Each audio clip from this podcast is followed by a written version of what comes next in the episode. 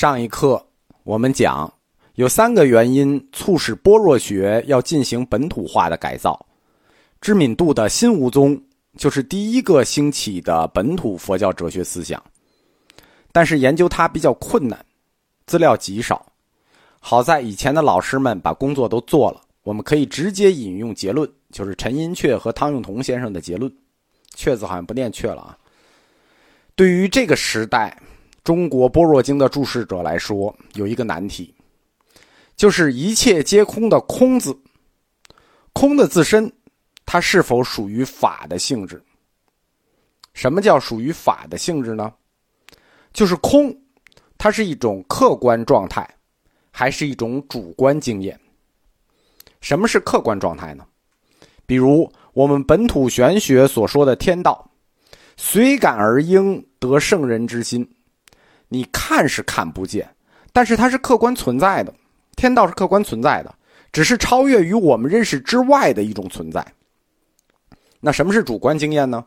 就是我们个人认知和感知可以体验的问题。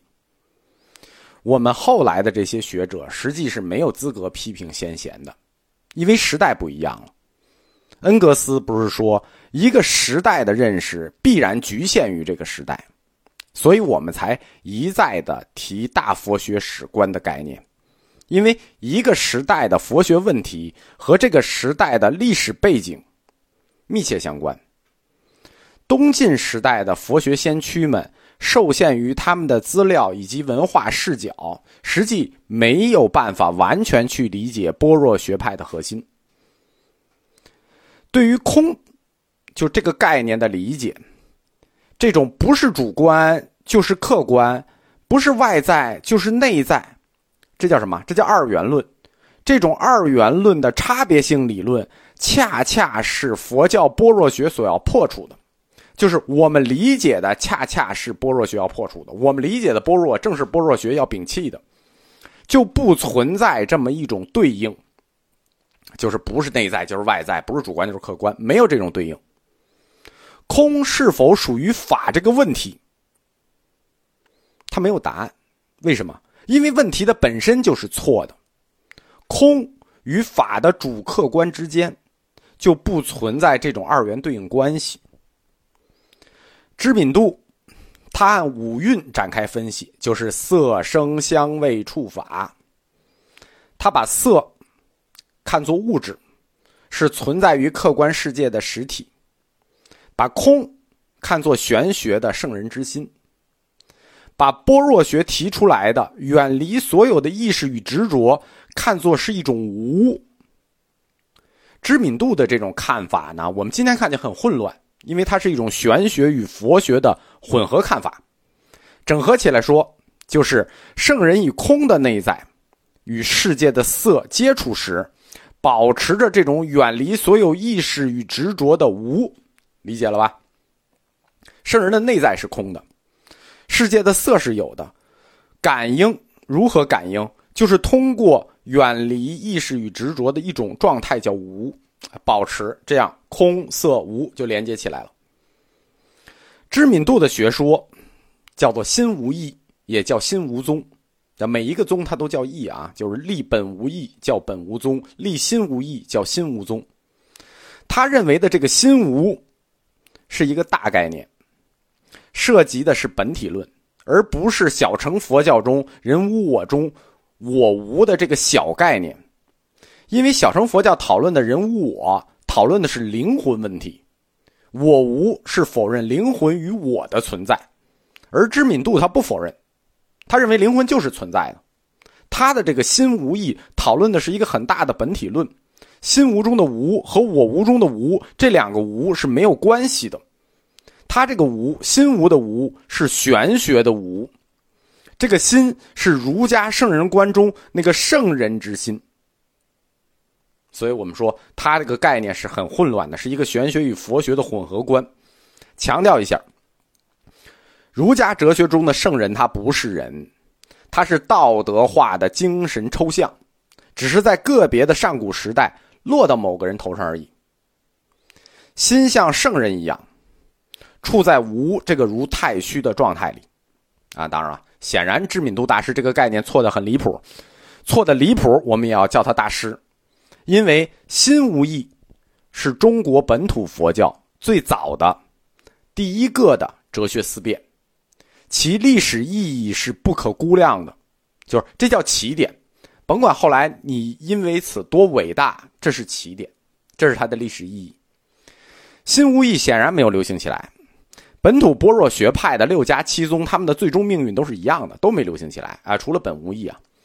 而且一百年后，当鸠摩罗什来华，公元四百零一年，他和他的弟子建立了长安学派，用纯粹佛学的角度阐发了佛教的般若思想，那就是正宗的佛家般若，就把中国的这种玄学般若六家七宗全部扫进了历史的垃圾堆。哎，也不能这么说，应该是扫进了历史的角落。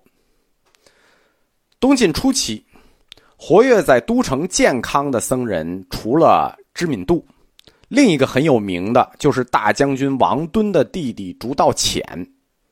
因为王氏和虞氏两族的斗争，后期竺道潜就他第一个就跑了，他就退到了浙江的善山地区。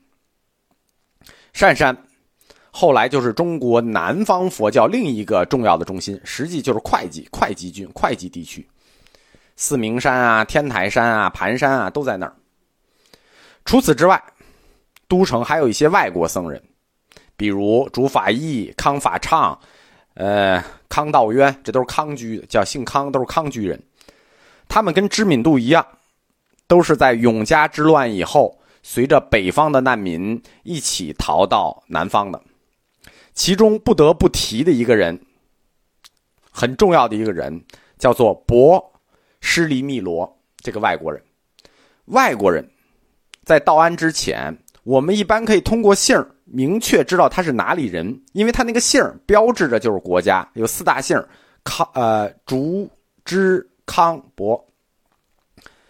这个伯也叫白，也的翻译也叫白，他是龟兹地区僧人的通姓。月支这个词呢，我们强调过了啊。月支它就没有那个肉支的那个音，它就念月支。然后，龟兹这个词我们也要强调一下，因为现在大家都念秋词，现在标准音也念秋词，但是我们要强调一下，龟兹这个词在这个时候就念龟兹，他也一直念龟兹。秋词是唐朝以后的事情。龟兹是一个西域古国。在今天的新疆库车一带，这个地方的地名就叫库茨，窥茨不叫库茨，窥茨，就是它的那个拼音就叫窥茨，最早的拼音就叫龟茨。汉朝打来的时候呢，立为安西四镇，就用它的这个音，龟茨，写成龟茨，回归的归，慈祥的慈，就是取一个回归的意。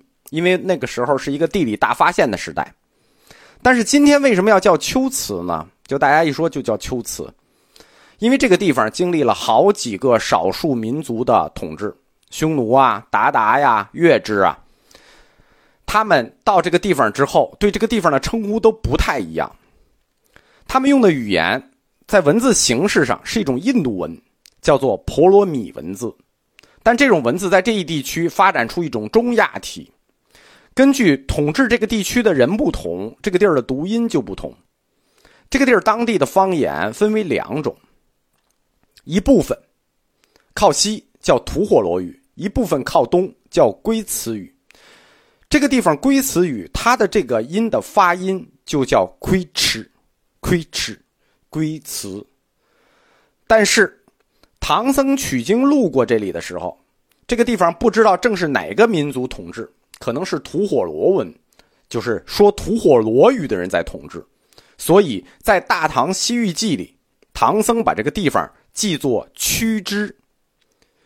龟兹这个词实际就是屈之这个音的连音，屈之是汉语做的拼音，套在了古地名上。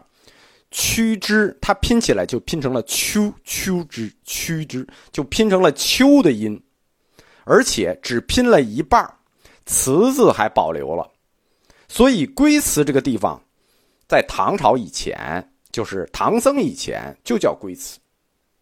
龟兹这个汉字就没有秋的音。为什么要强调它没有秋的音呢？我们在前面的课里讲过，就是中国这些怪字，西域的地名是怎么来的呢？是汉武帝时代的地理大发现，为了确定西域国地区的这些地名，建立了一套汉语译音拼音符号系统，就是用汉语做拼音的符号系统，就是西域国名通则。在选择这些汉字的时候，有几个原则：第一，不常用；第二，无多音，书面语不用，才选了这些字。在第一批二百个地名中，龟兹就是被选入的一个字，所以龟兹这个地方以前就没有秋的音，因为唐僧的错误拼法，就是说他去的时候可能是吐火罗语的民族在统治这一地区，所以增加了一个秋的音，就是这是唐僧同学犯的一个错误，就变成对的了。然后我我我讲的是对的，然后就不停的有人给我纠正。我在前面的课里讲过一次了，然后又讲过一次了，但没有办法，总是有这个觉得自己语文学的好的同学呢要给我指出，所以我只好再强调一次。这个的资料呢，有兴趣的可以去参看季羡林写的叫做《新疆佛教史和龟兹研究三题》，再翻一翻相关的资料。我以后就不再解释了。